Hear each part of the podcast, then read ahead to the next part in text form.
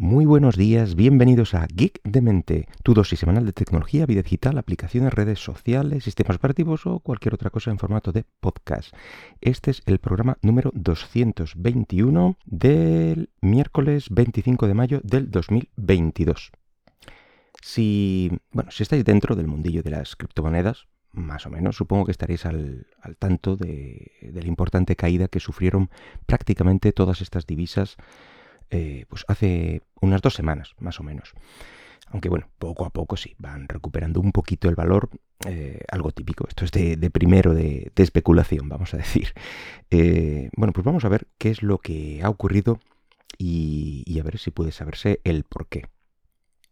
Casi todo el mundo conoce el, el Bitcoin, digamos que es por derecho propio, se ha convertido en la criptomoneda de referencia y bueno, pues si le ocurre algo a su valor, pues es que algo pasa en el, en el mundillo. Así que cuando en la segunda semana de mayo, como digo, su valor cayó en picado, incluso por debajo de los 25.000 dólares, bueno, pues la gente empezó a ponerse ya nerviosa. Además, que el resto de las monedas importantes como el Ethereum, Tron, Binance, Doge, por citar unas pocas, tenían caídas entre el 60 y el 90% de su valor. Y encima, Empresas sustentadas completamente en, estas divisas, como mm, Coinbase, eh, una, empresa que se dedica a este, a este tema, bueno, pues se desploma en su valor de mercado, vamos a decir, clásico en la bolsa de Wall Street. Y su CEO reconocía que ante una hipotética quiebra, bueno, pues eh, los inversores difícilmente podrían recuperar sus inversiones, etc. Un poco de pánico. Según los... Eh, los expertos, la consecuencia de esta caída es la misma que en cualquier sistema similar de especulación, como, ya digo, como la bolsa, que es el pánico vendedor. Notas que el precio va cayendo y en vez de aguantar, pues bueno, pues tú también vendes para evitar o minimizar tus pérdidas y todo se convierte en una gran bola de nieve que arrastra a, sus inversores. En fin, ese es el factor, digamos, humano, el miedo, pero además gran parte de la culpa además se la lleva una, una criptomoneda concreta llamada Terra USD, mm, Terra dólar.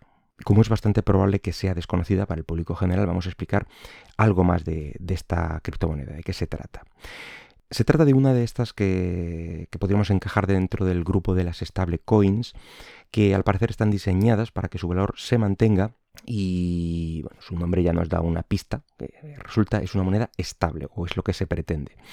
Pero eh, vemos que en este caso el diseño ha fallado estrepitosamente, ya que eh, Terra USD, que en principio se planteó para que mantuviera una paridad eh, con el dólar estadounidense de 1 a 1, bueno, pues se desestabilizó por completo y, y empezó a caer. Bueno, esto provocó que cuando su valor ya empezaba a preocupar, y estaba llegando por debajo de los 0,22 dólares, su fundador eh, tiró de otra de sus criptomonedas llamada Luna, eh, nombres curiosos, eh, sacrificándola para intentar salvar Terra USD. De esta forma, Luna cayó un 99% de su valor y si a principios de abril tenía un valor de 120 dólares, que no está mal, en estos momentos está por 0,00015 dólares. Mm, vamos, que no vale nada.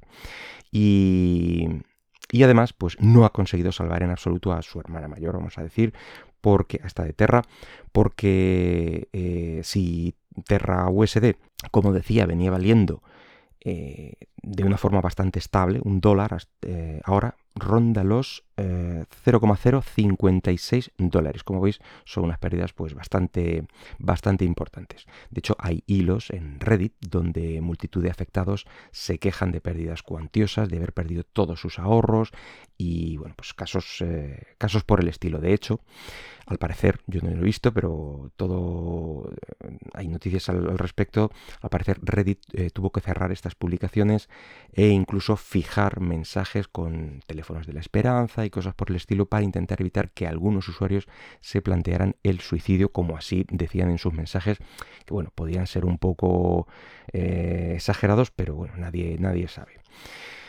Pero el, ¿por qué ha influido esta caída concreta en el resto de, divisas?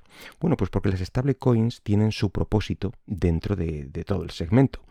Al vincular su moneda Terra dólar eh, a una divisa clásica, el, dólar americano, intentando mantener la paridad 1-1, bueno, pues eh, resultaba una moneda muy, una criptomoneda muy cómoda para, eh, bueno, y era usada para ello, para que los inversores, para vender y comprar entre diferentes criptomonedas sin tener que salirse del sistema, es decir, no tenían que convertir a una moneda normal o estándar, eh, como dólares o euros, para tener que volver a invertir luego en otra criptomoneda.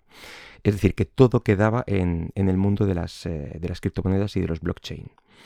En cambio, Luna, eh, la otra que, criptomoneda que hablábamos, bueno, pues no está diseñada como stablecoin, sino que se usaba precisamente para regular y respaldar el valor de Terra. Así que cuando cayó una, eh, cayó el valor de la que regulaba, evidentemente. y cuando cayó Luna, bueno, pues Terra no pudo mantenerse porque Luna no la, no la, sustentaba. Y bueno, como digo, el camino pilló a todos los usuarios que estaban especulando con Luna y que además eh, los portales o aplicaciones de cambio y de venta de, monedas, bueno, pues se vieron saturados y fueron incapaces de, de asumir la gran cantidad de, moneda Luna y Terra que, se estaba produciendo sin que nadie la, comprara.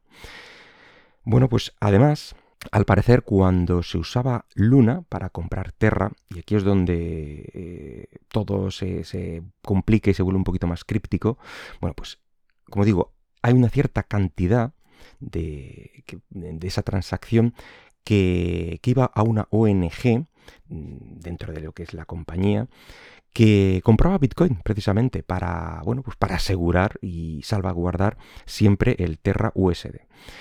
Así que cuando el valor de Terra empezó a caer, esta fundación llegó a vender hasta 1.500 millones de dólares en Bitcoin. Y ya sabemos qué es lo que implica cuando en este sistema hay más oferta que demanda, que se devalúa. Así que Bitcoin cayó también en picado. Bueno, pues por si os interesa saber cómo andan en estos momentos las principales monedas, eh, esto lo revisé ayer, pero vamos, mm, Bitcoin eh, tiene una caída del 33,71% en los últimos dos meses, aunque tiene que estar recuperándose un poco porque si lo comparas con, tres meses, la caída solo es del 23%. Y más o menos es la tónica de, la mayoría de, monedas. Ethereum más o menos lo mismo. Eh, yo qué sé, hay ciertas monedas que ni conozco. BNB, por ejemplo, está del estilo, todas en caída. Hay algunas que, en cambio han levantado. La moneda Monero, por ejemplo, sí que eh, comparándolo con dos meses tiene una caída de 4, pero si lo comparas con 90 días debe ser que está peor hace, hace 3 meses porque ahora mismo está un 25% más del, del valor anterior.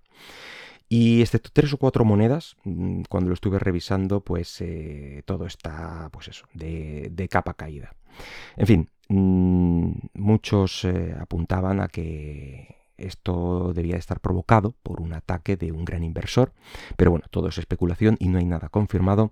En cualquier caso, esto ha ocurrido y ha demostrado que ni las stablecoins son seguras al 100% y que la especulación sigue siendo exactamente igual que siempre, muy suculenta para los que la manejan y muy peligrosa para que bueno, pues para los que juegan contra la banca y, especialmente si se endeudan por ello, como era el caso de, de algunos. Esto mismo ya se vio hace 100 años en el famoso crack del 29 con otros actores y otras cosas, pero en el fondo con las, eh, con las mismas consecuencias. En fin, nada más por hoy. Espero que el podcast haya sido de tu agrado y si lo deseas puedes dejarme algún comentario por Twitter en arroba geekdemente. Hasta luego.